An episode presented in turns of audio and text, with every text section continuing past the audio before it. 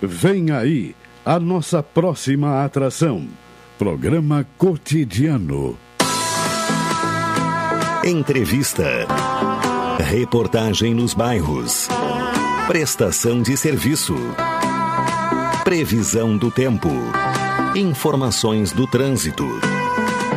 Notícias de Pelotas e da região. Programa Cotidiano. O seu dia a dia em pauta. Apresentação Caldenei Gomes.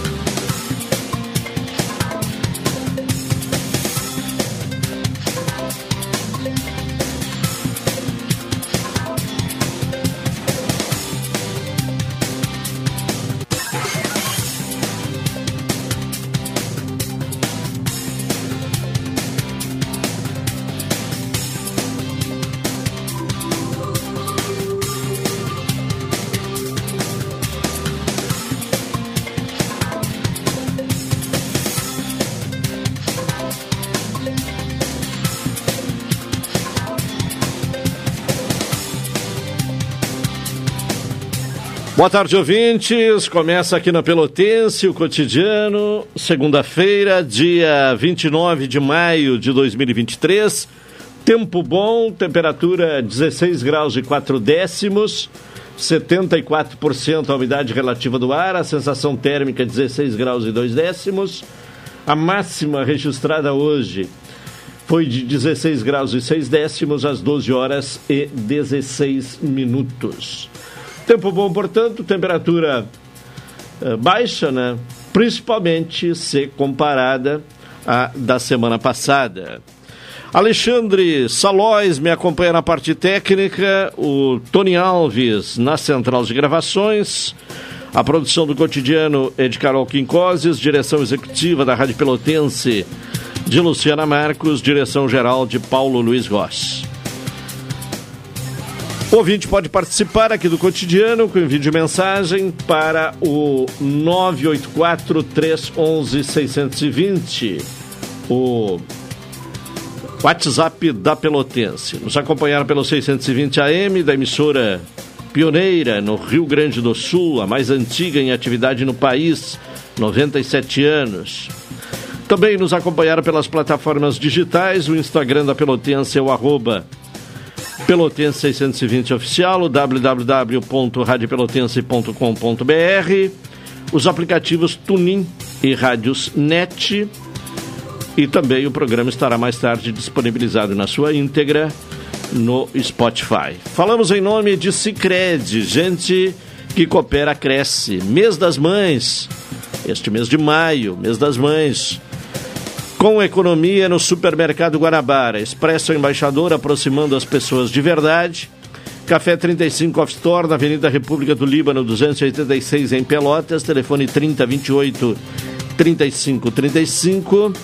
Doutora Maria Gorete Zago, médica do trabalho, consultório na Rua Marechal Deodoro, número 800, sala 401. Telefones para contato 32 25 55 54, 30 25 20 50 e 981 14 1000. NET HD TV com Now, ligue 21 23 46 23 ou vá na loja na rua 15 de novembro 657 e assine já, consulte condições de aquisição. Vamos à previsão do tempo. Boletim do Centro de Pesquisas e Previsões Meteorológicas da Universidade Federal de Pelotas. Nesta segunda-feira, as informações com Henrique Repinaldo. Nesta segunda-feira, o dia começou com bastante nebulosidade na região norte, no Planalto e na Serra, devido à entrada de ar relativamente mais úmido pela fronteira com Santa Catarina. No entanto, ao longo do dia, a atuação de uma massa de ar frio e seco sobre o estado proporcionará condições para variação de nebulosidade, alternando com períodos de céu claro. Na estação agroclimatológica localizada no campus da UFPEL no Capão do Leão, a temperatura mínima registrada foi de 7,5 graus às 5 da manhã. Já a umidade máxima foi de 95%.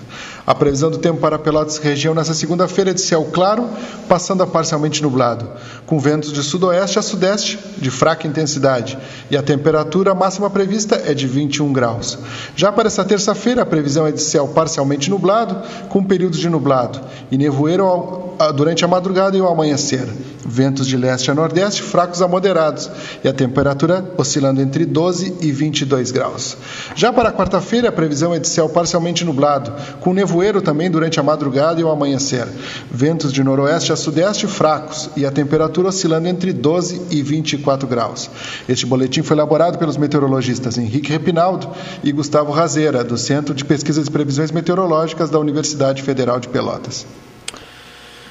Tá bem, tivemos aí as informações, a previsão do tempo com Gustavo Razeira, né? Uh, aliás, não, hoje foi o Henrique Repinaldo, né? Do Centro de Pesquisas e Previsões Meteorológicas da Universidade Federal de Pelotas.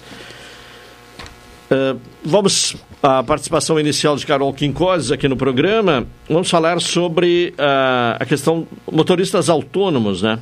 Tem 40% de desconto no imposto de renda. E lembrando né, que a declaração do imposto de renda para a pessoa física termina no dia 31, né? Uh, então vamos a esta informação, Carol. Bom, boa tarde, boa tarde aos ouvintes também. Então a notícia começa dizendo que os motoristas de aplicativo e taxistas autônomos têm o direito, pela legislação, a descontar 40% de seus rendimentos na hora de calcular os ganhos registrados como tributáveis no imposto de renda da pessoa física. O prazo final para enviar a declaração termina na próxima quarta-feira, no dia 31. O motorista primeiro deve calcular se precisa apresentar a declaração nesse ano.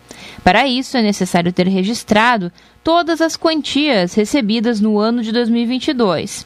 O desconto de 40% é aplicado sobre o total dessas receitas somadas.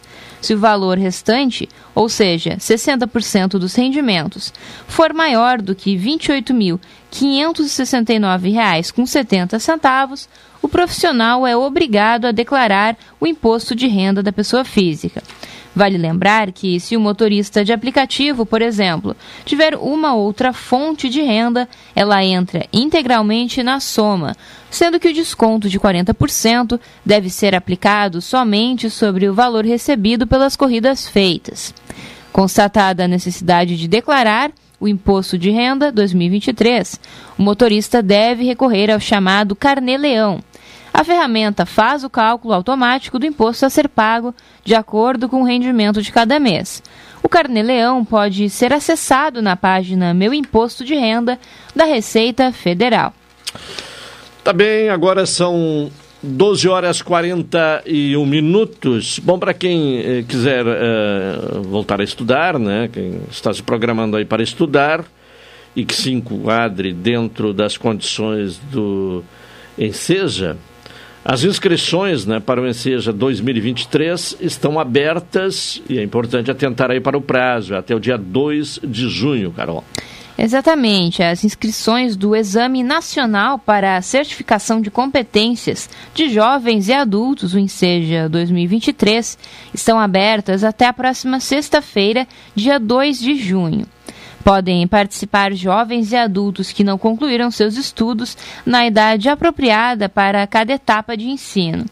Os candidatos devem ter no mínimo 15 anos completos para o ensino fundamental e no mínimo 18 anos completos no caso do ensino médio na data da realização do exame. A participação no Enseja desse ano é voluntária e gratuita. A gratuidade, entretanto, não é válida para quem faltou à última edição e não justificou a ausência ou teve a justificativa reprovada pelo INEP. Nesses casos de ausência, o participante deverá ressarcir ao INEP em 40 reais.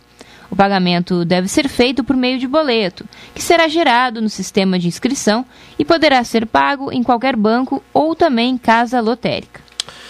Também tá participação inicial de Carol Quincós com as primeiras informações aqui no programa cotidiano. Agora 12 horas 43 minutos. Vamos ao intervalo, retornaremos na sequência.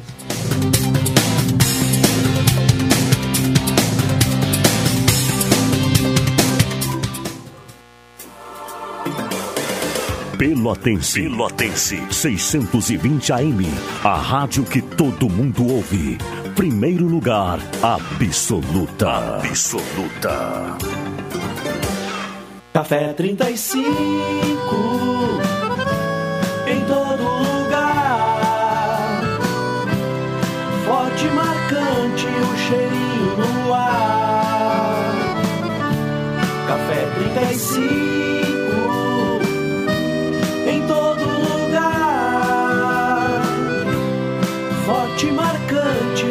História do Rio Grande. Chegou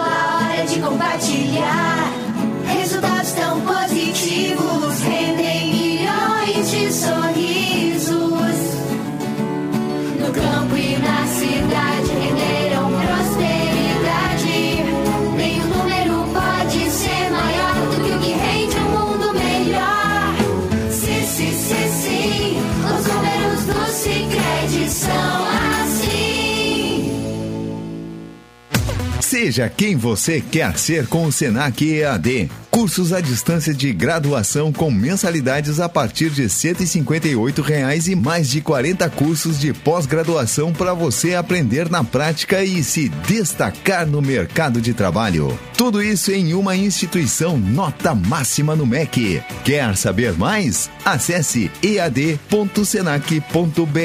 e matricule-se já. Tá chegando o inverno e tem muita gente precisando da nossa ajuda. Campanha do Agasalho Rádio Pelotense. 97 anos de solidariedade. Separe roupas, cobertores, calçados, produtos de higiene ou alimentos não perecíveis e deixe aqui na Pelotense, Rua Alberto Soveral 64 ou na Ótica Lume, 7 esquina Osório. Nós temos o destino certo para a sua doação.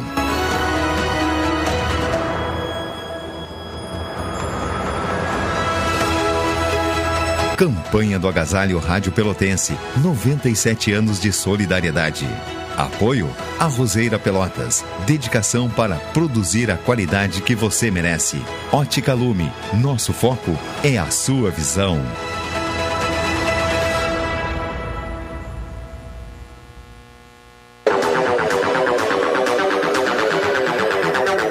Você sabia que pode comprar passagem sem sair de casa?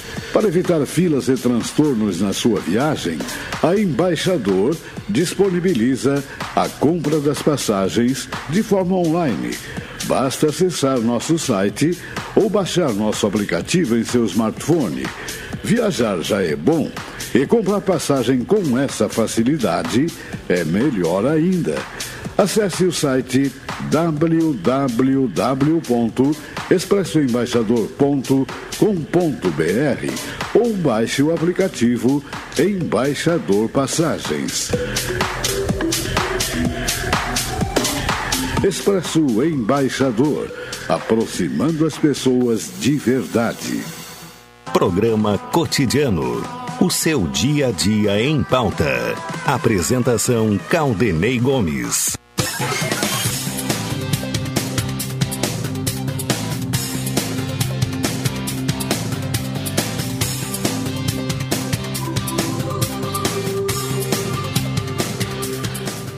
Doze horas e 47 minutos, estamos com o programa cotidiano aqui na Pelotense, Cicred, gente que coopera, cresce.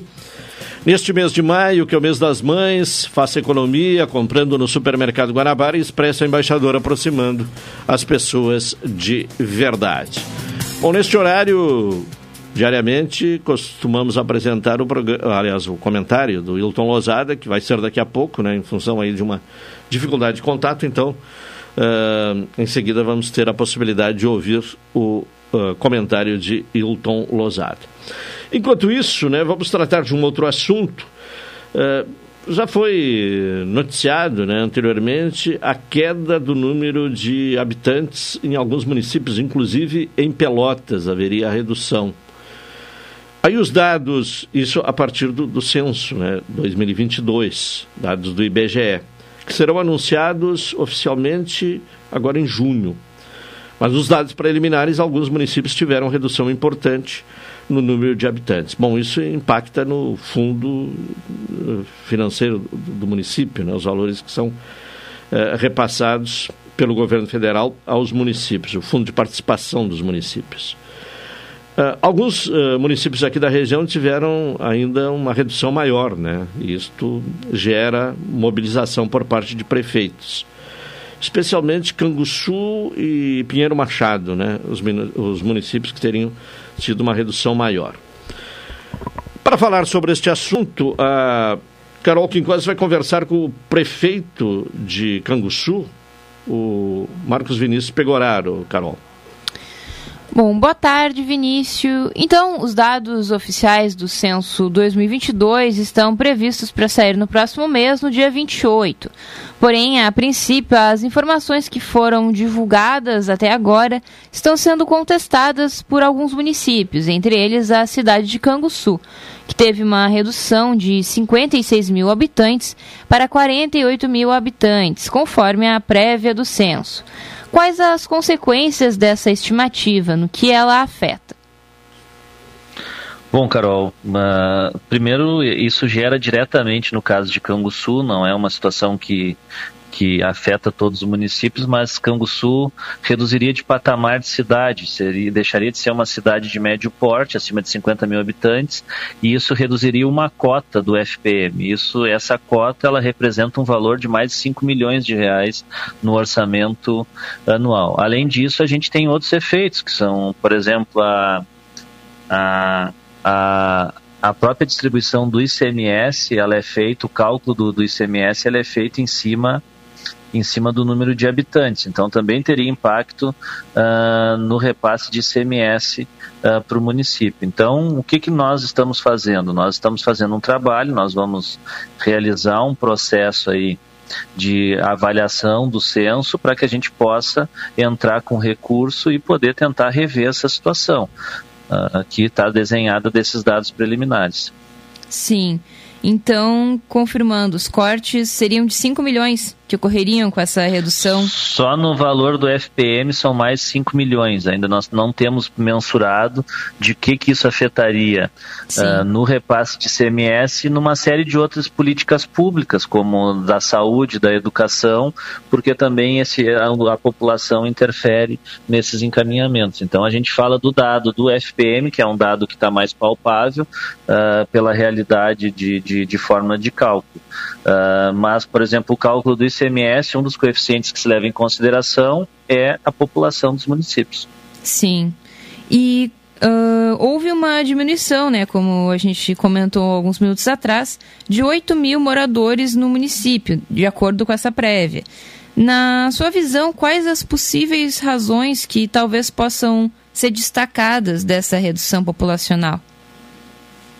Na verdade, Carol, a gente tem aqui na região sul, na metade sul do estado, pelas prévias do censo publicado, somente o município do Capão do Leão teve, teve acréscimo de população. Todos os demais municípios tiveram queda uh, nos, dados, nos dados apresentados. A gente não tem ainda um panorama e como fazer uma avaliação de quais são os motivos dessa dessa, dessa, dessa realidade regional, na verdade. Mas o que a gente tem hoje e o que nos leva a contestar são inclusive matérias que são publicadas em grandes meios de comunicação botando em, em questionamento a metodologia utilizada e a forma que essa metodologia foi praticada, na verdade, não colocando a metodologia em questionamento, mas a forma, a forma com que o censo foi, foi executado. E é nesse processo que nós vamos trabalhar aqui no município. A gente não descarta, inclusive, de nós identificando agora quais são os pontos que deu divergência daquilo que a gente acredita, da gente fazer uma, um recenseamento do município para levantar esses dados e ver se eles condizem com aquilo que foi apresentado com o IBGE ou se nós temos diferença nessas informações. Sim, e entrando um pouco nessa questão do recenseamento, além dessa medida, quais seriam as próximas atitudes que vão ser tomadas pelas cidades, né, que no caso, como tu comentou, tiveram essa redução de população, né? Que atitudes que vocês pretendem ter agora em relação a isso?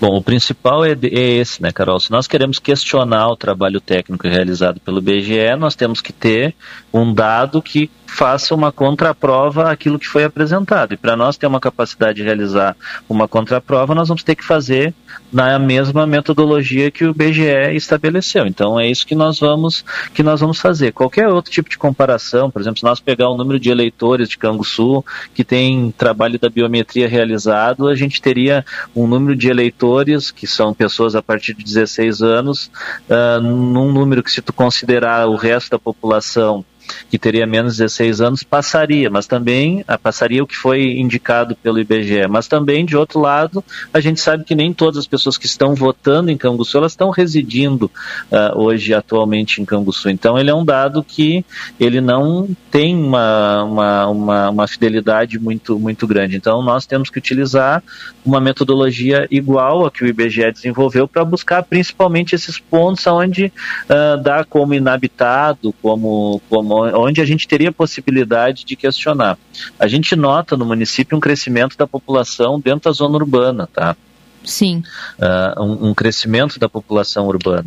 Uh, então a gente vai ter que fazer esse trabalho. A gente tem uma construção civil aquecida aqui no município e esse, e esse aquecimento tem, tem feito que o número de residências tenha aumentado. Então é, é, é, é esse um pouco as situações que nos levam a acreditar de que a redução, a gente acredita que pode ter tido redução, uh, até porque os dados das matrículas na rede municipal e na rede pública de ensino, como geral das matrículas do ensino mostra uma pequena, uma pequena redução, mas não num percentual de 8 mil pessoas que estaria reduzindo conforme o censo aponta. Né? Sim. E esse recenseamento que pretende ser feito, ele pretende ser feito após a divulgação dos dados oficiais? Nós estamos questionando o IBGE agora para ter acesso aos dados, claro que provavelmente só vão nos fornecer ele após a publicação oficial, mas nós queremos ter acesso a esses dados que possam ser dados que a gente possa questionar.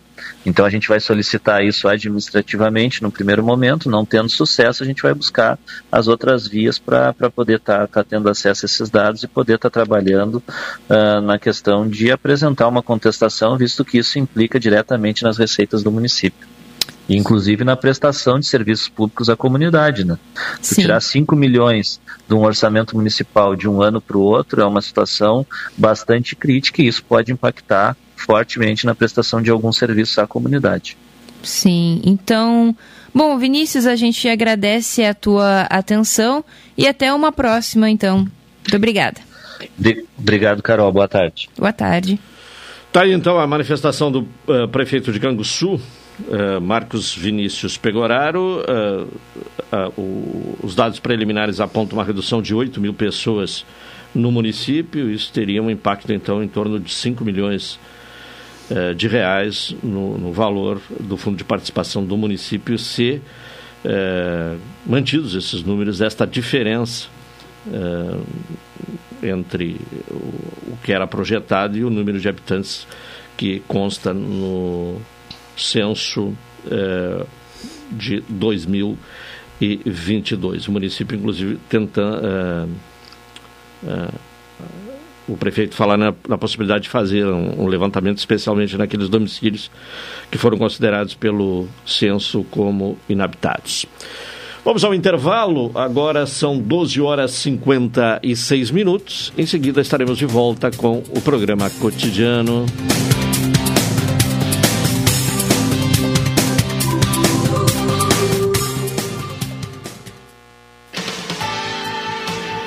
Pelotense. Pelotense. 620 AM. A rádio que todo mundo ouve. Primeiro lugar, absoluta. Absoluta. Café 35.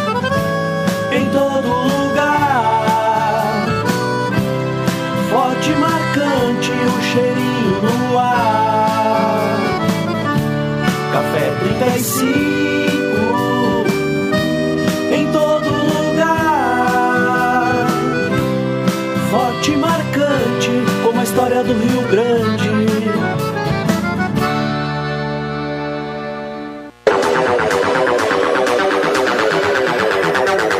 Você sabia que pode comprar passagem sem sair de casa? Para evitar filas e transtornos na sua viagem, a Embaixador disponibiliza a compra das passagens de forma online. Basta acessar nosso site ou baixar nosso aplicativo em seu smartphone. Viajar já é bom e comprar passagem com essa facilidade é melhor ainda.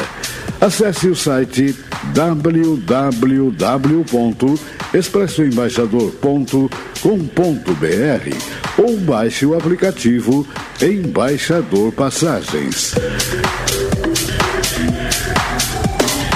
Expresso Embaixador, aproximando as pessoas de verdade. Quer estar mais conectado do que nunca e ainda aproveitar uma condição especial? Venha para Ozirnet e aproveite. São 600 mega de velocidade com Wi-Fi 6 a partir de R$ 99,90. É internet de qualidade com uma condição que só a Ozir oferece. 600 mega de velocidade com Wi-Fi 6 a partir de R$ 99,90. Confira ainda a possibilidade de instalação gratuita. Ozirnet, sempre ao seu lado.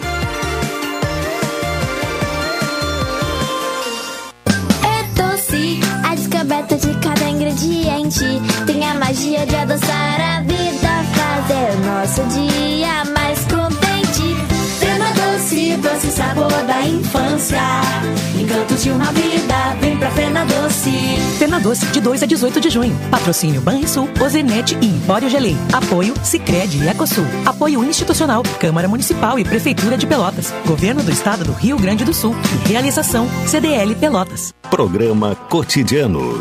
O seu dia a dia em pauta. Apresentação Caldenei Gomes.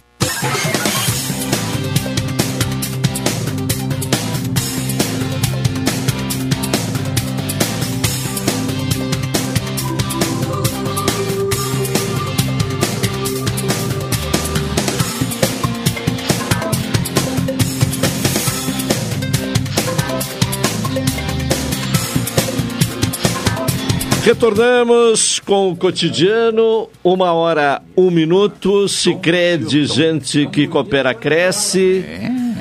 Mês das Mães, né? Faça economia no Supermercado Guanabara. Doutora Maria Gorete Zago, médica do trabalho, consultório na Rua Marechal Deodoro, número 800, sala 401. Telefones para contato 32 25 55 54, 30 25 20 50 e 981 14 10 00. De volta ao estúdio, para nossa satisfação, professor Guedes, já totalmente recuperado e presente ao programa desta segunda-feira. Professor, boa tarde. Boa tarde. Claro que é ultra agradável de estar aqui presente. Padeci uma doença que eu pensei que estava erradicada, como eu disse, que é erisipela, que se cura com antibióticos. Assim é que eu fiquei no hospital cerca de 10 dias com doses cavalares de antibiótico, mas superou.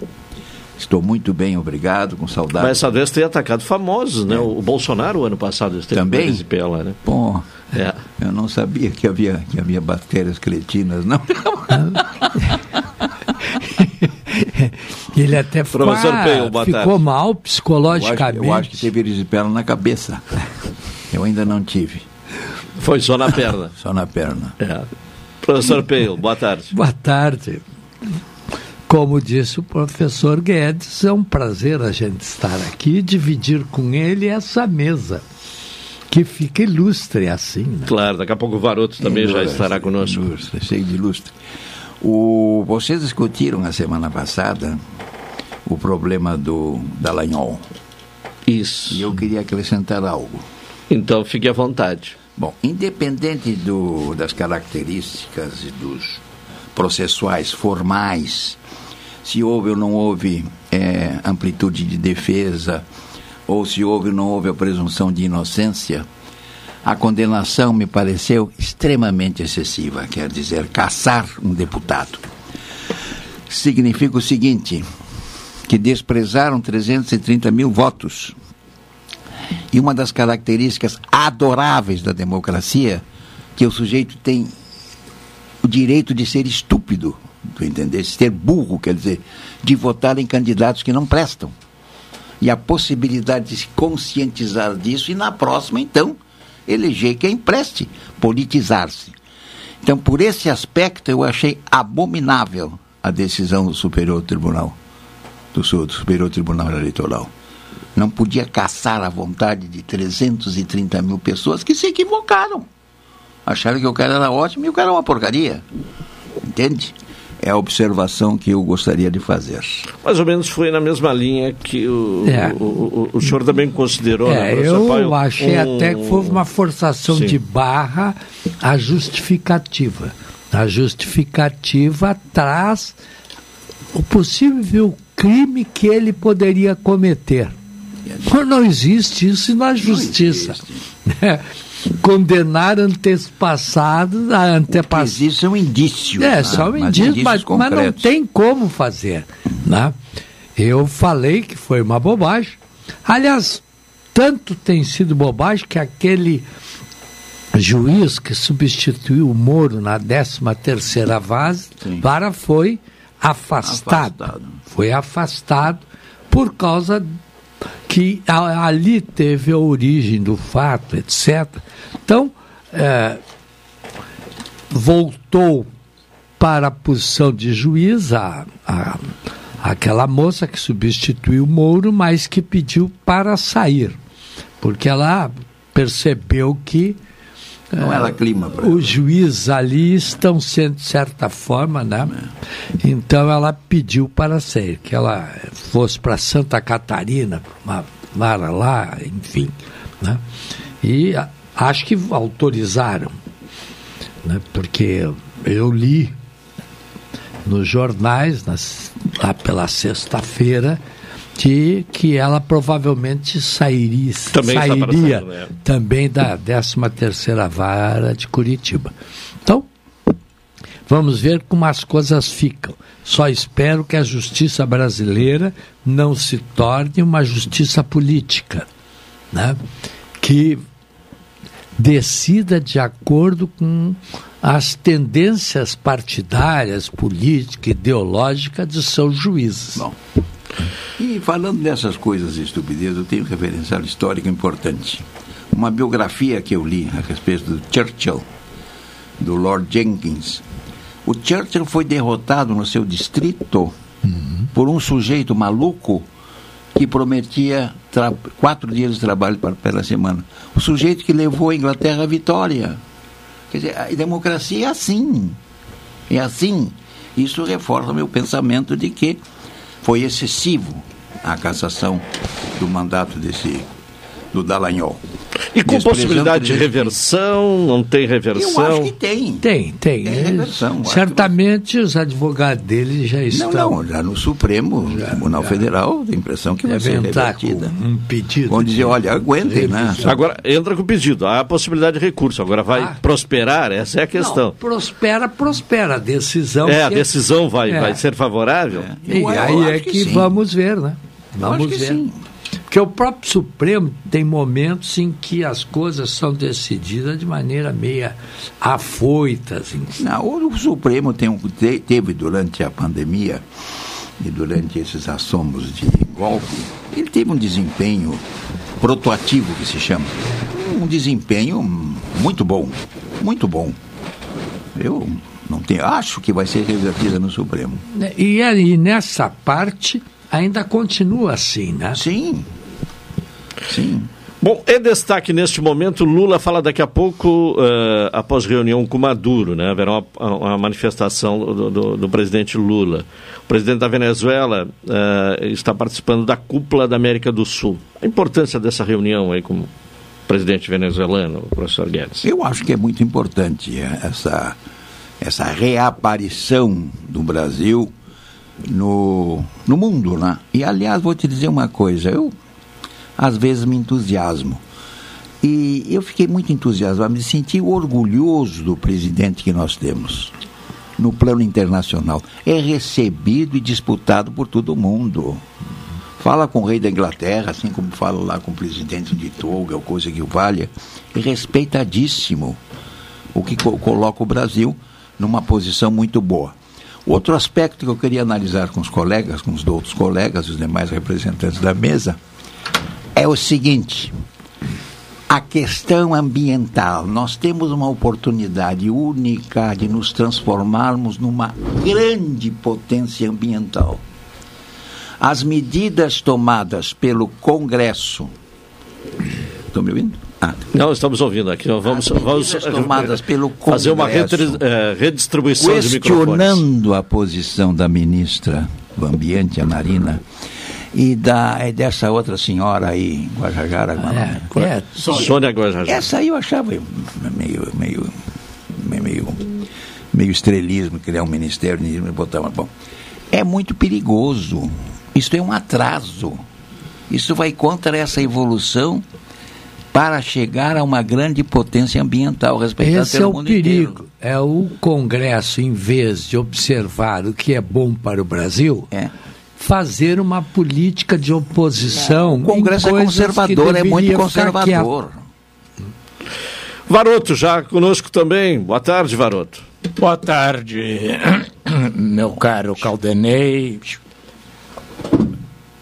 o João Manuel. Terceiro mundo, hein? Eu quase não reconheci o Dr. Guedes, mas há tanto tempo ele estava ausente que eu fiquei assim em dúvida se era ou não era, mas como eu vinha ouvindo, Continuo sendo encarnado, sim, senhor. continua, eh, concluí que era ele.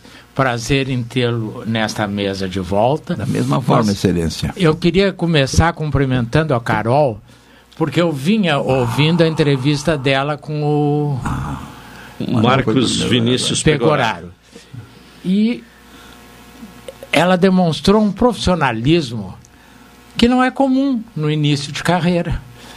Eu que tenho alguns anos de rádio, Algumas décadas, né? Algumas décadas. Ah, Então, se- várias vezes a idade dela. é. Então, só, que, só queria fazer uma observação, Carol, porque eu peguei a entrevista, não sei se do meio para o fim, mas eu- mais o final.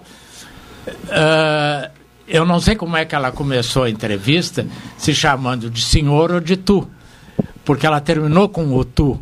Então tem que ter esse cuidado. Foi sem querer. É, não, tem que ter esse cuidado, porque se começou como senhor, não, tanto faz, pode. Hoje se usa começar com o tu, mas se começou com o tu, termina com o tu. Se começou com o senhor, termina com o senhor. A gente confunde.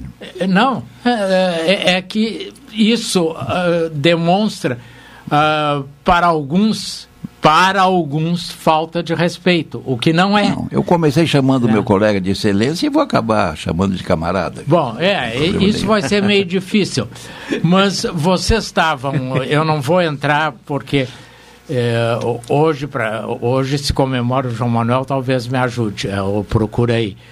A queda de Constantinopla, que mais de 500 anos. 1453. Bom, a queda de Constantinopla o- vai se comemorar agora. é, O Império Romano do Oriente. Acabou aí. É, acabou aí. a- a- o- Permaneceu durante mil anos. Depois ah, veio o, o, O Islã. o- os otomanos, essa coisa toda. E há 150 anos foi criada a República da Turquia. É. Pelo, É, mas a- é Kamal- se diga porque quem derrotou Exatamente. o Império Romano no Oriente foram os otomanos, Sim. que são o mesmo tipo racial da Turquia hoje. Sim, é o mesmo tipo racial. E Kamala Ataturk. o Kamala Ataturk. Ataturk Ataturk. significa pai. É, que é, é o pai, exatamente, eles chamam o pai. E isso está escrito em toda a Turquia. E que este Erdogan, que ganhou ontem as eleições, tenta ser um novo pai, mas ele, no mínimo, é um carrasco. Não. É um líder da esquerda, da direita radical, está com mais de mil oposicionistas presos, só jornalistas são mais de 100. É. Então eu fico muito triste quando eu vejo um, um cidadão desses chegar a 20, ele tem 20, mais 5 agora, 25 anos de poder. Então, a, a- a- quando. Se não morrer, vai a 30. Ah, sim. Porque países dominados despoticamente por governos autoritários, sejam da direita ou da esquerda, eles normalmente permanecem porque eles criam um sistema interno de controle da sociedade. Exatamente. o Por isso que tem tanta gente Não. presa. Corso e recurso, vai e volta, É. vai e Exatamente o volta. que ele Ping-pong fez. da política. Inclusive dominando. Não existe ping-pong quando existe autoritarismo. Ah, inclusive existe. dominando o judiciário. Tu não entendesse. O judiciário. E depois eu tenho dois assuntos importantes. E falando de judiciário. Eu é quero que- só, uma, só um acréscimo.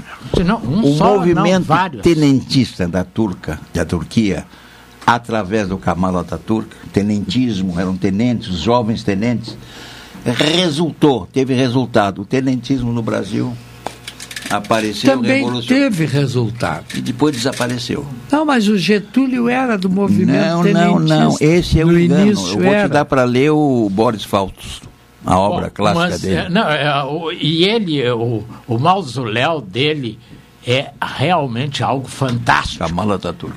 É, eles têm uma admiração. E este está querendo ser. Só, Carol, que ele, por exemplo, voltou ao véu islâmico, voltou ao desprezo pelas mulheres. A mulher dele não admite. Obrigado.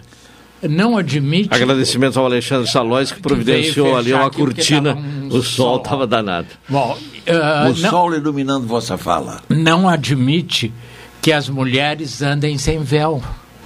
Então, isso realmente. Que um é- país que há muito tempo tinha superado isso. tinha superado isso. Então, a- o retrocesso, quando eu fui à Turquia, era só o que eles comentavam.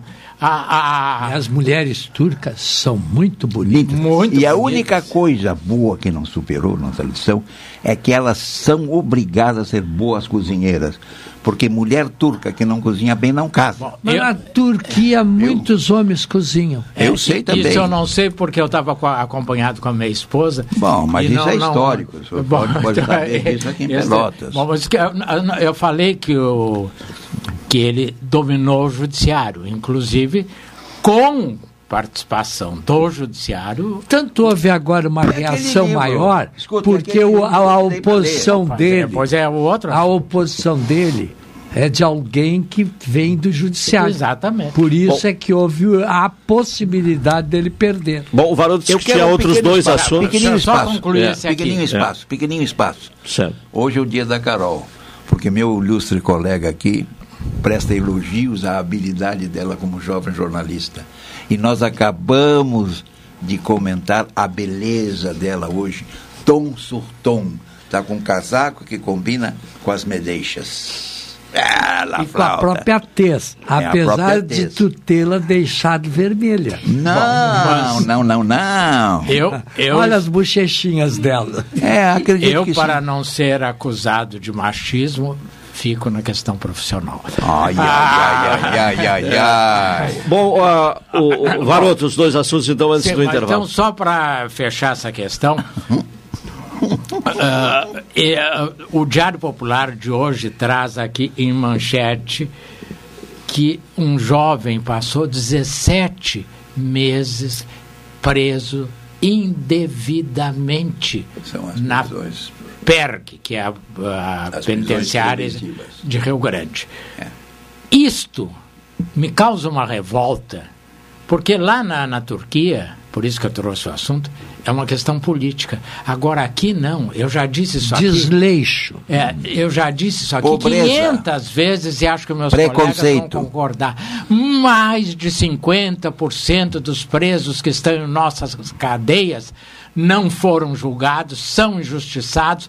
N- n- não há o que justifique o sistema É, penitenciário. no caso aí, as provas inconsistentes. na Exatamente. explicação. Então Não, o é rapaz, muito era, fácil. o rapaz era preto e pro, É. E pobre. nem Não existe, não às vezes nem existem provas. Então, é muito fácil tu limpar a sociedade pegando os divergentes e socando dentro de uma cadeia e destruindo como pessoa humana. Então, esse caso da PERG, de, quer dizer, a PERG não é culpada, a PERG cumpre ordens do judiciário. Bom, e, e o outro assunto é aproveitando que vocês, eu não vou entrar de novo, vocês já estavam debatendo, a nota dos clubes militares de ontem. Não observei, eu não, não questionando a democracia brasileira e dizendo que no Brasil só quem manda é o judiciário. Não, não, isso, não, isso eu não comentei. Bom, isto é um perigo. Perigo? É um perigo. Perigo. Há excessos do judiciário? Há, como esse. E outros E há tantos. equívocos também. E- Não, há excessos e equívocos. Mas daí, tu dizer que o judiciário está mandando, ele manda quando provocado. E provocado quando? Quando o legislativo ou o executivo Se dão mal. se- não, ou, ou cruzam os braços. É. O legislativo, a questão. Como é que se chama esse, essa- esse problema da criança que nasce com, com problema? Anance- anencefalia. A- anencefalia. Nunca. Aí quando o judiciário tomou uma decisão, ah, o judiciário está legislando, mas não está legislando. de jeito Ele está tomando uma atitude em defesa Correta. da vida. Do ponto de vista hermenêutico de interpretação das normas, corretíssima essa, Exatamente. essa regra. Bom, então devolvo a palavra. O senhor pode chamar os comerciais, não vai perder os patrocinadores. Vou Isso é dizer- fundamental. Vou dizer mais. Isto está, isto está analisado neste livro que eu tive a honra de doar a Vossa Pois é, Excelência. então ele fica me provocando. Sim. Esse livro ontem eu estava vendo. O, como a- Esse domínio do como judiciário. morrem as democracias. É. Como morrem. Eu estava vendo o acordo do Biden com o presidente da Câmara para liberar o Que é do orçamento. partido contrário. que é do partido contrário. No livro, este maravilhoso que o Guedes me deu, isto vem há anos ocorrendo isso com todos os presidentes. É um- uma forma de chantagem e de desmoralização dos princípios democráticos. Ocorreu com o Clinton, ocorreu com o Obama, ocorreu com o Bush, e agora esse Mas passou pela mesma. Isso E eu me lembrei, acontece- Guedes, ali o livro ele analisa muito bem, desde lá de trás. Isso acontece por uma base construída nos Estados Unidos de que o orçamento nunca é um orçamento objetivo, claro. Por quê? Se agora nos Estados Unidos não resolverem o problema do orçamento, a partir do dia 5 desse mês de junho, que vai vir, não há mais orçamento para pagar nada no governo Não pode americano. pagar nada. Não pode pagar absolutamente nada. Então tem que autorizar o ingresso do recurso arrecadado a mais para o orçamento e ainda autorizar que ele seja posto naqueles lugares que o governo precisa para pagar as contas. Sim. É. Bom, agora vamos ao intervalo. Isso é uma chantagem. É, e retornaremos em o livro. seguida. Ah, uma hora vinte e um minutos. Alexandre Salóis, comerciais, retornaremos em seguida. Que lançou aquela teoria famosa.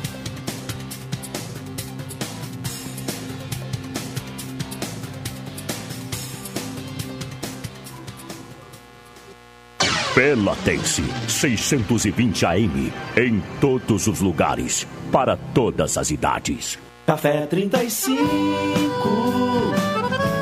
em todo lugar. Forte marcante o cheirinho no ar. Café 35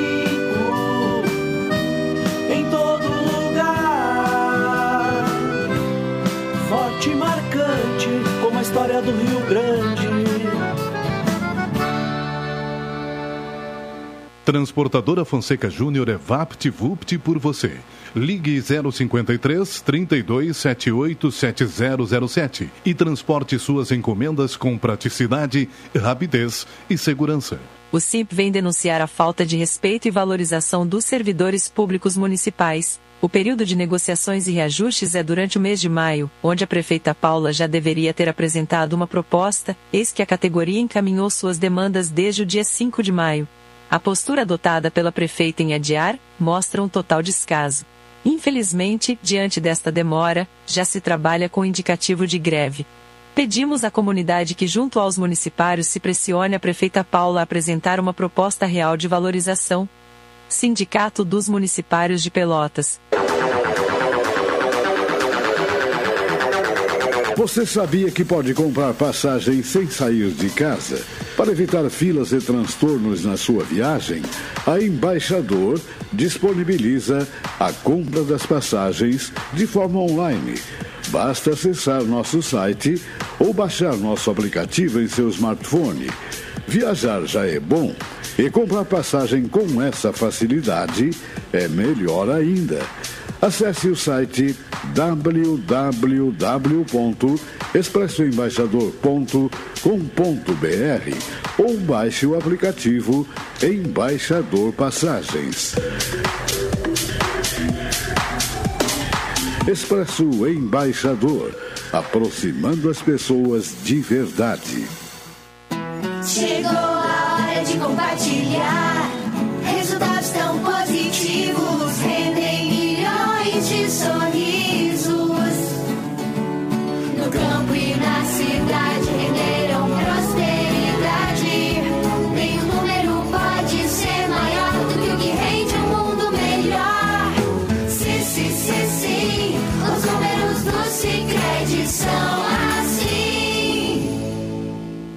Programa Cotidiano.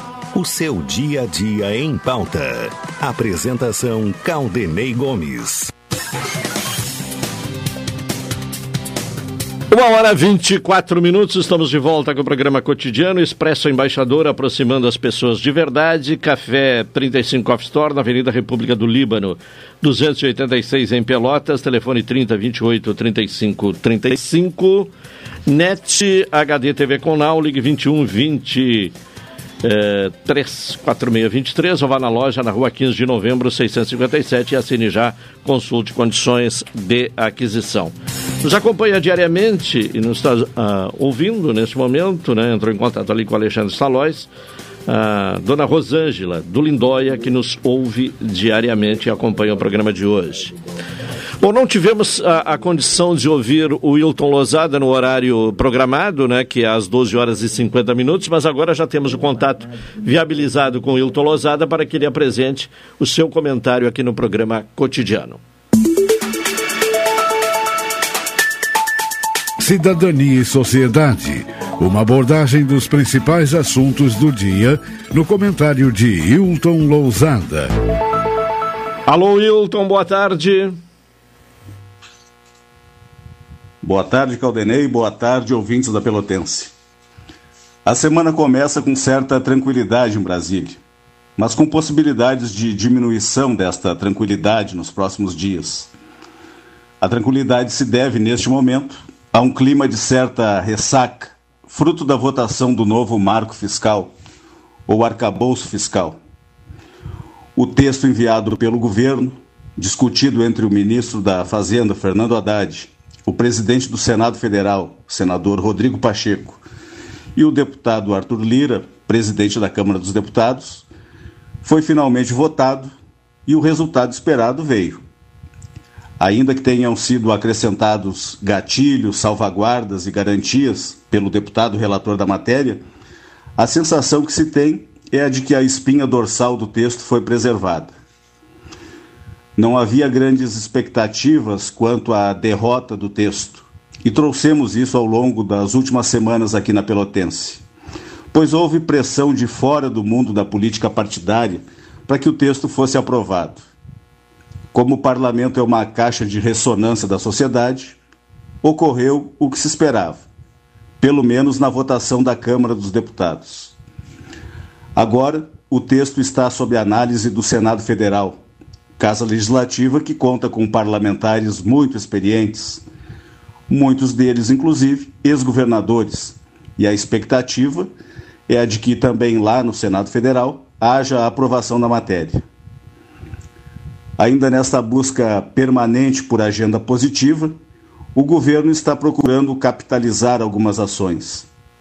Vale lembrar que o novo marco fiscal não é uma vitória do governo é praticamente uma imposição que a realidade se encarregou de fazer. A gastança desenfreada nos últimos tempos, que está na mira do Ministério Público junto ao Tribunal de Contas da União, bem como junto aos órgãos de controle do próprio governo, merece atenção.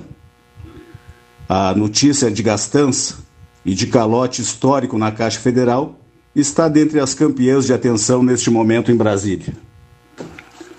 Como vivemos um clima ainda de discussões políticas e ideológicas, o governo está trabalhando pautas que julga positivas, dentre elas a questão do aumento salarial aos servidores públicos federais. O mais certo seria dizer reposição das perdas inflacionárias, pois aumento real, na verdade, não há. É necessário, no entanto, resgatar algumas coisas, inclusive já tratadas algumas vezes aqui neste espaço de cidadania e sociedade. Desde o início do ano, vem sendo feitas tratativas entre o governo federal e as entidades representativas dos servidores públicos civis federais, com o objetivo de restabelecer uma política de aumentos salariais ou recomposições salariais. O governo do então presidente Jair Bolsonaro não teve, durante todos os seus quatro anos de governo, uma boa relação com os servidores públicos. Bolsonaro sempre fez um discurso de valorização das forças de segurança pública, se comprometendo publicamente com reajustes que fizessem frente à inflação. As categorias policiais, com as quais Bolsonaro contou com certa boa vontade, perderam as esperanças em relação a uma política salarial que efetivamente atendesse às suas demandas. Os 5% anunciados lá em abril de 2022 significaram, na prática, um balde de água fria nos processos reivindicatórios. Outras categorias, como os auditores, os servidores do Banco Central, categorias que têm um alto poder de mobilização, também já haviam dado sinais de insatisfação com o percentual proposto. O Fórum Nacional das Carreiras Típicas de Estado, que vem fazendo um trabalho intenso na busca por reposição salarial, estava insatisfeito. Lideranças de diversas categorias dos servidores públicos federais também externaram sua insatisfação. É bom lembrar que no governo da então presidente Dilma Rousseff, cujo vice-presidente era Michel Temer, havia um calendário de aumentos. Os aumentos, escalonados, foram rigorosamente mantidos pelo então presidente Michel Temer, mesmo após o processo de impeachment. No entanto, vale destacar que Michel Temer não se dispôs a repassar sequer as perdas inflacionárias aos servidores federais, limitando-se a honrar aquilo que havia sido ajustado durante a gestão de Dilma Rousseff.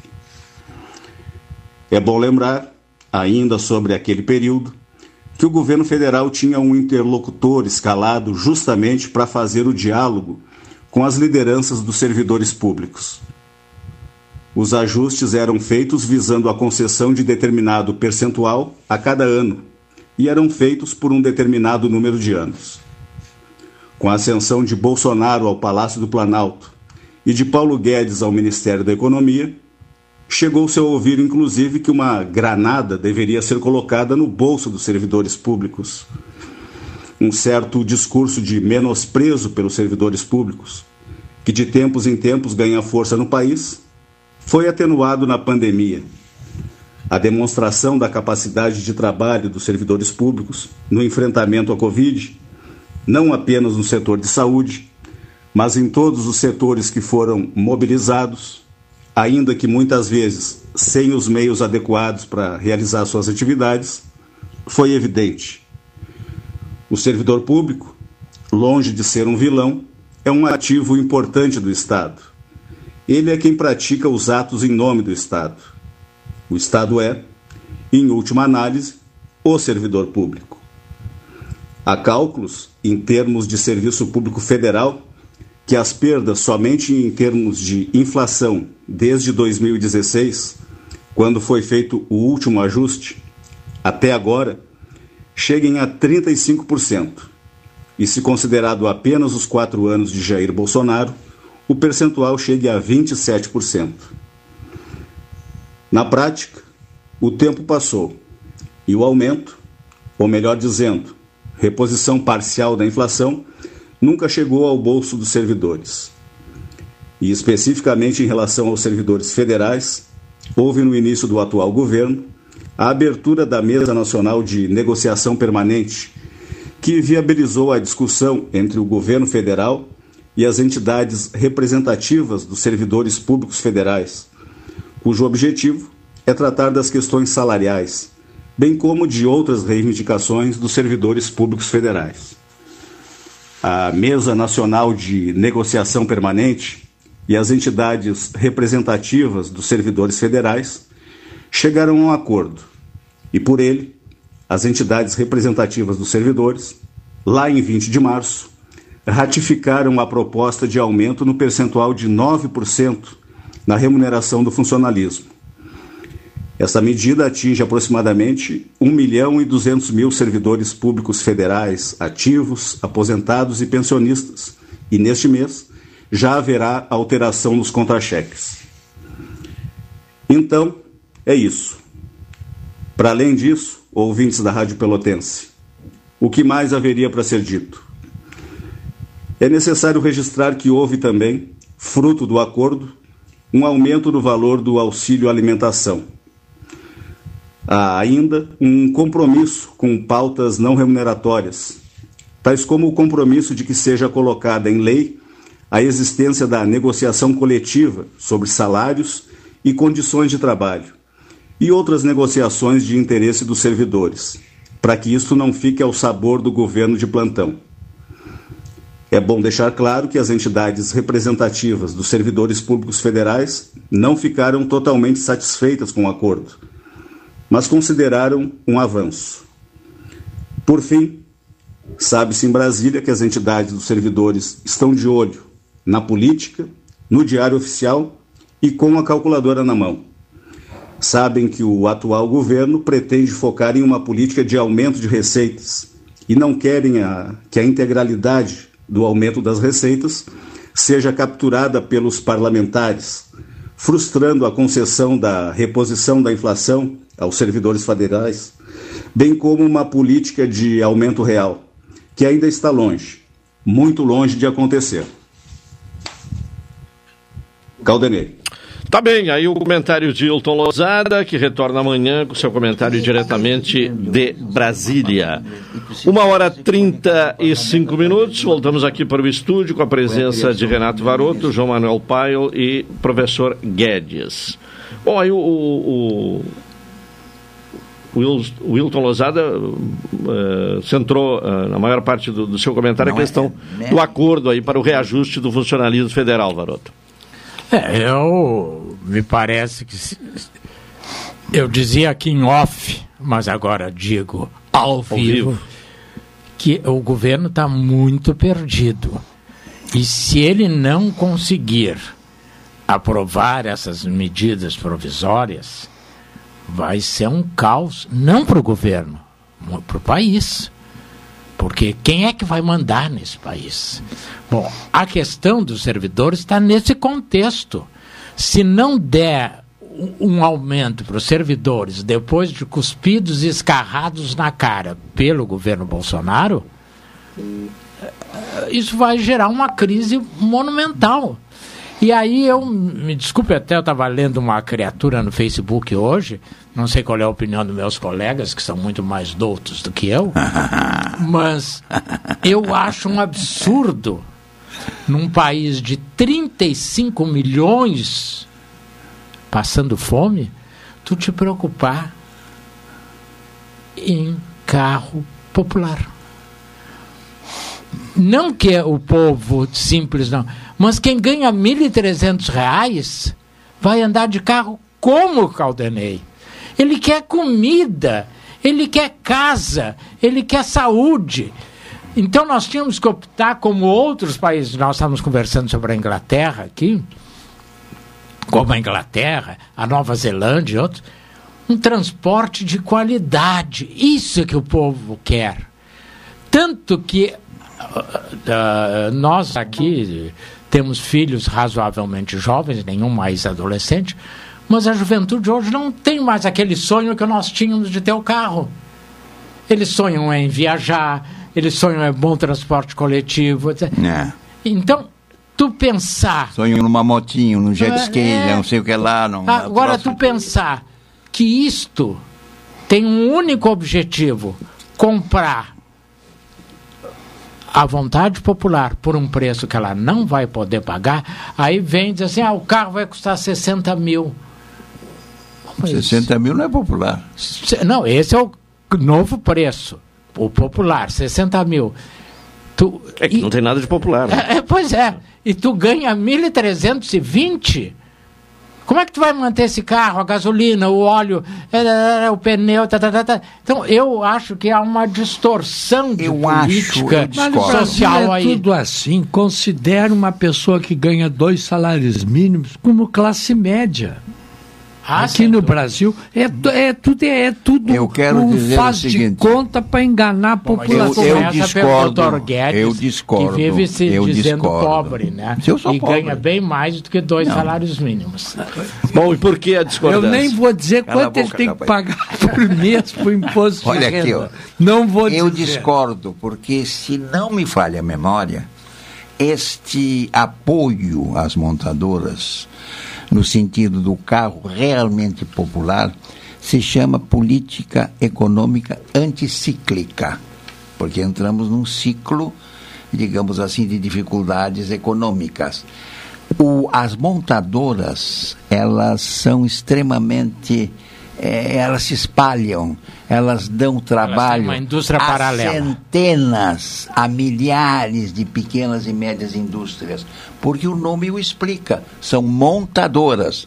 Elas não fabricam o focinho do carro, não fabricam os- o, o paralama do carro. Tudo isso é através de.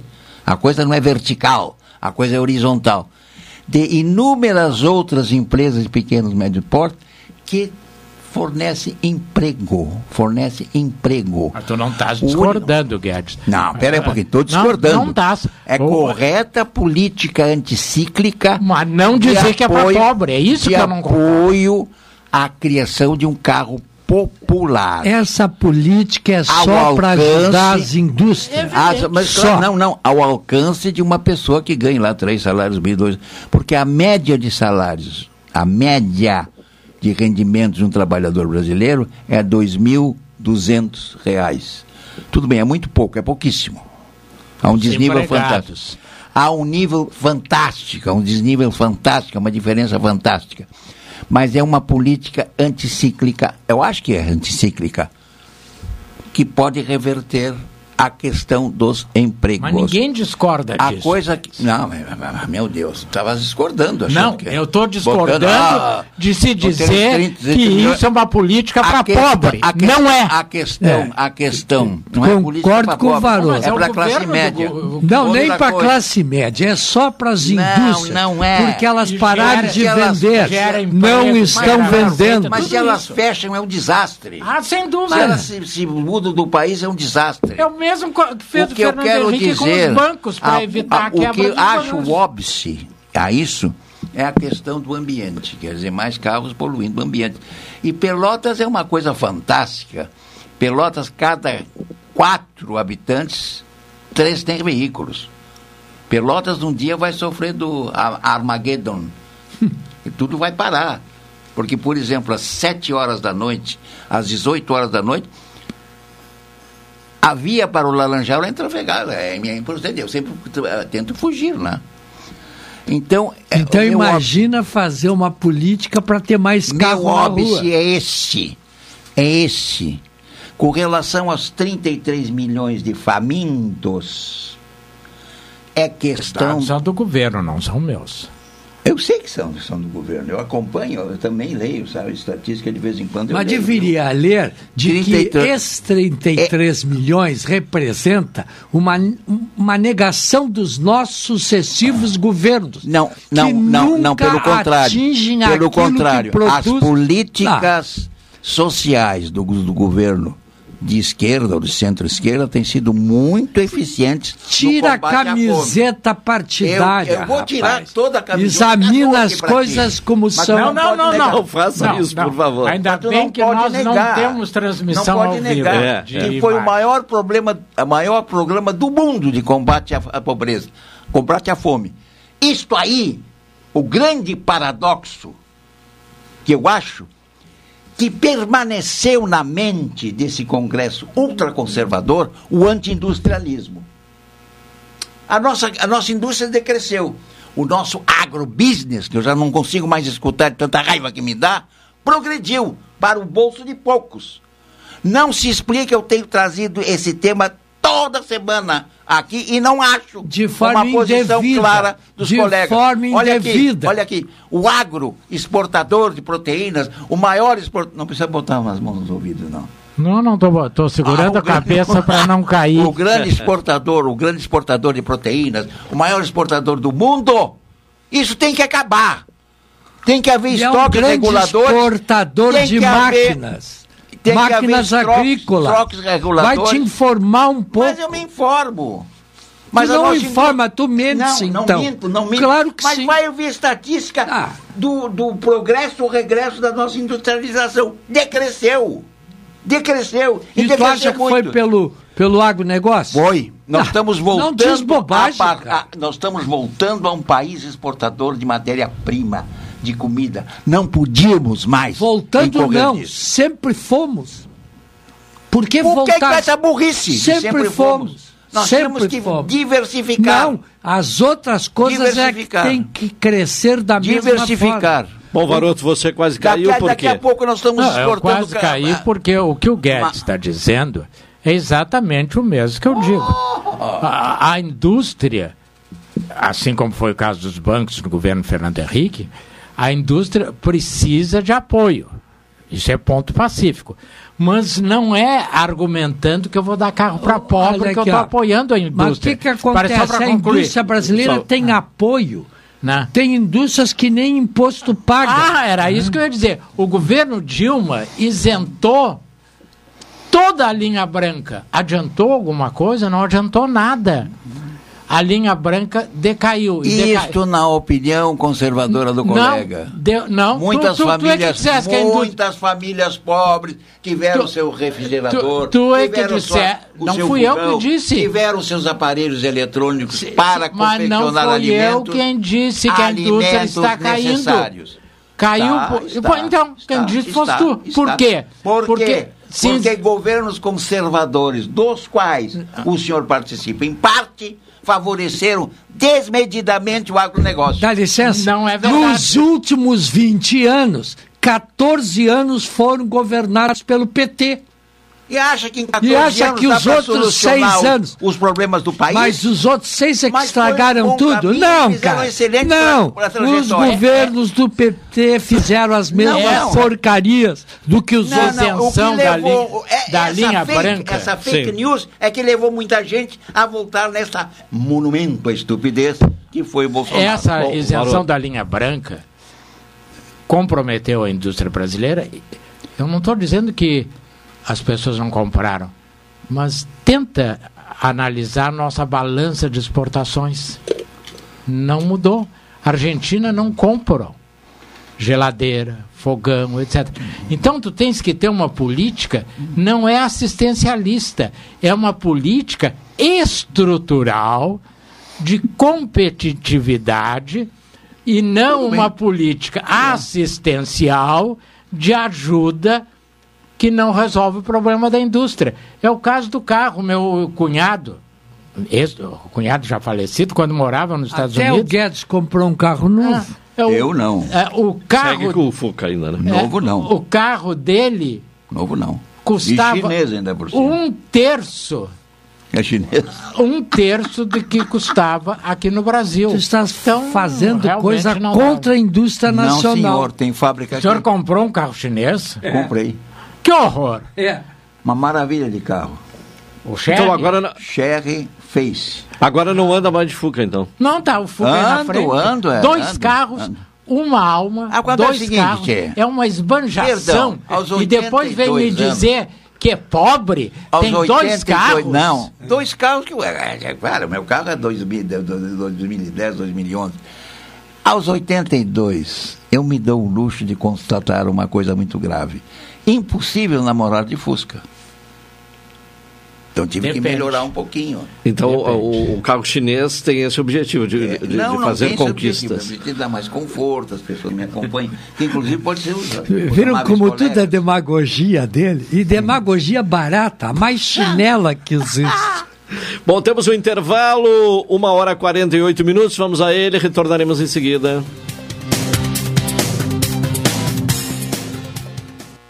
Pelotense, 620 AM, em todos os lugares, para todas as idades. Café 35 em todo lugar. Forte marcante o cheirinho no ar. Café 35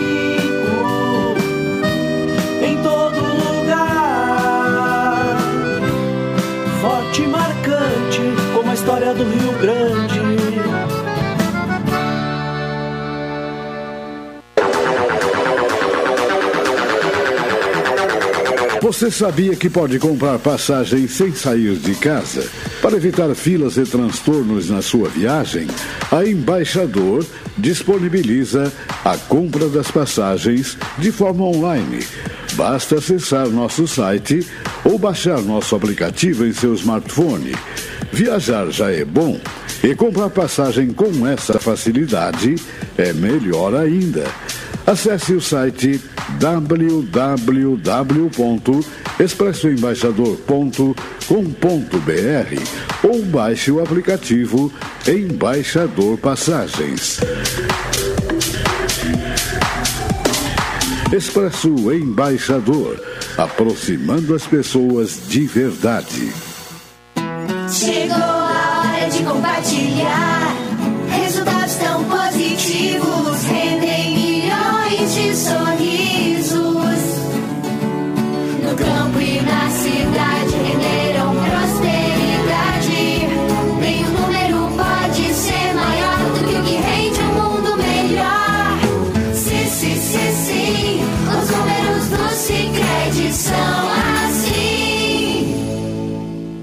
Atenção Pelotas! Todas as pessoas nascidas em 1982 estão sendo chamadas para a nova etapa do Estado Corte de Nascimento de 1982, que acompanha a saúde dos participantes desde o nascimento. Se você faz parte da corte ou tem familiares e amigos nascidos em 1982 em Pelotas, entre em contato pelo WhatsApp 999 362 539 ou Instagram arroba Cortepel82. Todos os participantes recebem ajuda de custo. Programa Cotidiano. O seu dia a dia em pauta. Apresentação Caldenei Gomes.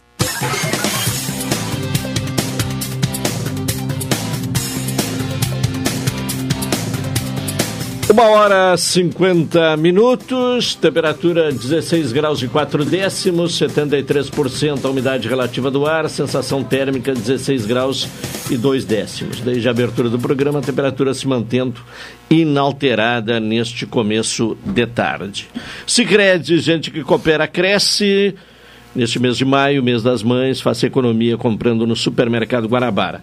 Carol, vamos falar de uma informação aqui, que uma pesquisa sobre desemprego em, eh, entre jovens, até para que os uh, participantes do programa de hoje possam opinar na sequência.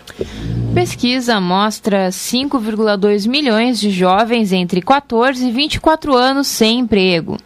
Um diagnóstico inédito sobre dados específicos da empregabilidade de jovens no Brasil, feito pela Subsecretaria de Estatísticas e Estudos do Trabalho do Ministério do Trabalho e Emprego, revela que dos 207 milhões de habitantes no Brasil, 17% são jovens de 14 a 24 anos e desses, 5,2 milhões estão desempregados, o que corresponde a 55% das pessoas nessa situação no país, que no total chegam a 9,4 milhões.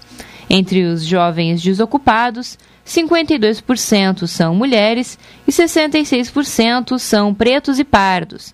Aqueles que nem trabalham nem estudam, os chamados nem-nem, somam 7,1 milhões, sendo que 60% são mulheres, a maioria com filhos pequenos, e 68% são pretos e pardos. Como enfrentar este problema? 2,5 milhões de jovens entre 14 e 24 anos sem emprego. Professor Guedes. Isso é gravíssimo, inclusive alterou todo um comportamento, porque o período de adolescência parece que acresceu.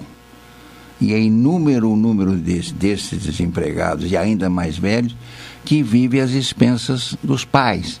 Para a minha geração, muito estranho, porque na minha geração, aos 25 anos, já éramos chefes de família, já tínhamos uma família com filhos, etc. Muito perigoso. O que vem o que coloca em pauta o que nós estamos discutindo, a política anticíclica, favorecer montadoras ou outros meios industriais que provoquem emprego, é para sanar esta falha grave. E outra coisa, para cumprir um dispositivo constitucional do artigo 170, que fala da ordem econômica, em que leva o compromisso do Estado brasileiro ao pleno emprego. Nós nunca vamos chegar ao pleno emprego sem essas políticas. Eu batizo de anticíclica, talvez tenha um economista aí ouvindo que me chame de imbecil, mas é anticíclica. Quer dizer, um ciclo desfavorável, então vamos criar mecanismos para movimentar os empregos. Professor João Manuel, essa questão dos jovens desempregados. Elas sempre existiram no Brasil como no resto do mundo. Isso acontece toda parte. No Brasil é mais grave devido à necessidade que as famílias têm de que seus filhos trabalhem e contribuam para a manutenção delas. Há uma diferença grande hoje da época em que eu fui jovem, o Guedes foi, o Varoto. Na nossa época, trabalhar bem cedo não era um problema. Não era mesmo. Não era um problema. Hoje é ilegal. Hoje há uma tendência toda para que o jovem seja protegido em relação a isso. Até os 16 anos. É. Eu considero, partindo da minha tá errado, realidade, Está errado, que- a abordagem está errada. Mas nem, mas nem, Deixa, nem expressou ainda. eu nem, foi, eu nem Já disse começou errado, já começou errado. Eu não disse Mas nada. vamos deixar que ele, eu pelo não menos, disse nada. expresse a justificativa. né? Na minha época, a gente trabalhava desde cedo. Eu comecei muito cedo, trabalhando, ajudando meu pai no armazém de secos e molhados dele, e depois trabalhando também. Eu comecei a trabalhar em banco com 18 anos de idade. Né? E estudava. Estudava de dia, porque naquela época o banco trabalhava da meia hora às seis e meia da tarde. Entendeu? Então, e de noite eu trabalhava também. Eu me criei trabalhando, me acostumando com o trabalho. Por isso, nos primeiros anos de vida, eu trabalhei de manhã, de tarde, de noite. Isso nunca disseram que tinha sido errado, que os meus Não, não, pais não, me assim, exploraram era assim. economicamente assim. porque eu desde cedo trabalhava. Não. As coisas mudaram, a mentalidade mudou. Só que o nosso país não tem mudado de acordo com essas coisas. Não tem mudado. As políticas feitas para os jo as crianças, os jovens, enfim, elas resultam um pouco em empregos. Passam muito por estágios, por coisas assim desse tipo, mas não por empregos propriamente dito. né? Eu acho que o Brasil, e to- eu repito, todos os governos brasileiros vêm errando nas políticas públicas que desenvolvem, sem pensar naquilo que é fundamental, essencial. Sim. A formação das pessoas adequadamente, trazer para o jovem as condições de enfrentar um mercado de trabalho que é difícil. Meu contra-veneno virá E na próxima quando, edição. e quando ele dá essas oportunidades, dá como sendo uma doação. que não pode acontecer. Varota, sua opinião? Não, é, eu acho que o tema é muito complexo para esses minutos finais. Mas ontem. Ainda bem. É, eu vi uma matéria sobre as Olimpíadas de Paris. Não sei se vocês viram. Sim, eu vi, lá estarei. E, a, e as. Vai na, competir? Nada, Correndo 100 metros. Nada como ser pobre. Uh, o, o, e a, a, quantidade de moradores de rua em Paris. Então, esse fenômeno do desemprego ele decorre muito da modernização da indústria e da substituição da mão de obra. O, o, Guedes, por exemplo, é ferrenho contra o agronegócio. Ah, hoje, nós não encontramos mais quem capine. Por quê? Porque tudo é feito pela máquina. Uma máquina substitui 10, 20, 30 operários. A indústria ah, então nós, e aqui o João Manuel Então coloca, vamos à China que encontrou emprego para todo mundo. O, o, o, o, João Manuel coloca uma coisa que eu acho fundamental. Ou nós. Ai meu Deus, o Brasil ontem foi um fiasco. Né? Olha, olha a cara dele, olha a cara ali. o, nós precisamos preparar a nossa educação para este tempo. Não adianta nós continuarmos treinando para decorar quem é que descobriu o Brasil. É importante saber? É, mas isso não pode ser o ponto central. Qual foi a importância da, da figura do Winston Churchill, que nós falamos há pouco? É fundamental nós sabermos, mas não é o ponto central. Nós precisamos trabalhar os nossos estudantes, é. Carol. Qual é o ponto central? Cons... Criar parafusos para a não, ordem capitalista. Não, o ponto central é, pre... é, ponto central é, preparar o nosso jovem para enfrentar a máquina e, e não deixar que ela é, ocupe o espaço dele. Tu faz um discurso que não tem nada a ver com a realidade. Mas, não existe mais deixa, o parafuso e apertar parafuso. Me permite democraticamente tem, bailar é, na maionese. é só discurso eu, eu, frajuto para enganar o povo. Hoje é a máquina Mas que aperta o parafuso. Claro. Como está terminando o programa, me permita uma sugestão. Sim. Eu acho que o, o Guedes agora quando for para as Olimpíadas de Paris, que não vai de carro. Vou pela FAB. Vai de avião. De lá ele pode ir e mochileiro. porque a China é uma, um paraíso onde todos estão empregados, ninguém passa fome, Exatamente. ninguém é doente. É... Podemos os três ir para a China de mãos dadas. Não, eu não vou para a China porque eu não acredito nesta realidade oh. de que a China houve uma grande mudança, houve uma grande mudança quando ela abandonou as teorias de Mao Tse Tung e entrou no outro escalão. Mas não hoje, abandonou. Hoje o capitalismo, não abandonou. Hoje o capitalismo é aceito lá dentro. Capitalismo de Estado. Uh, o, o, capitalismo está lá. De Estado. O, a mão não, de... não, só tem um basta. de indústrias alemãs, para quem, americanas. Para quem reverte o capitalismo de Estado China, para o povo. Guedes, um Estado, e com isso eu encerro, que não tem o reconhecimento de um único direito do trabalhador. Um único. Os trabalhadores chineses não têm direito à aposentadoria, não têm direito à saúde. Não tem então, direito ao horário de trabalho. trabalho não tem Fala nada disso. Com, o juiz então, Vargas, que ele vai te esclarecer melhor. Ah, ah, ah, do trabalho, não, Vargas. Não, va não vamos discutir pessoas. Não, não, que esteve lá estudando. Eu, eu também estudando. estive em Cuba. Ah, conheci, não, não. Em Cuba é uma coisa, ah, China é bom. é outra. E não, mas a China está aí. O próprio não, confu não confunda o chinaredo.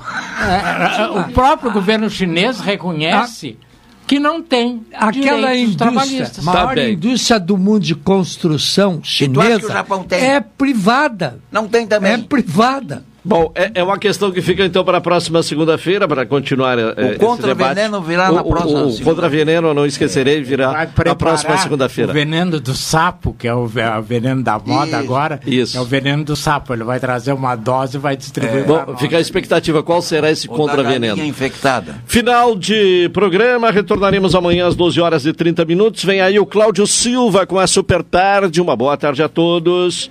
Até amanhã.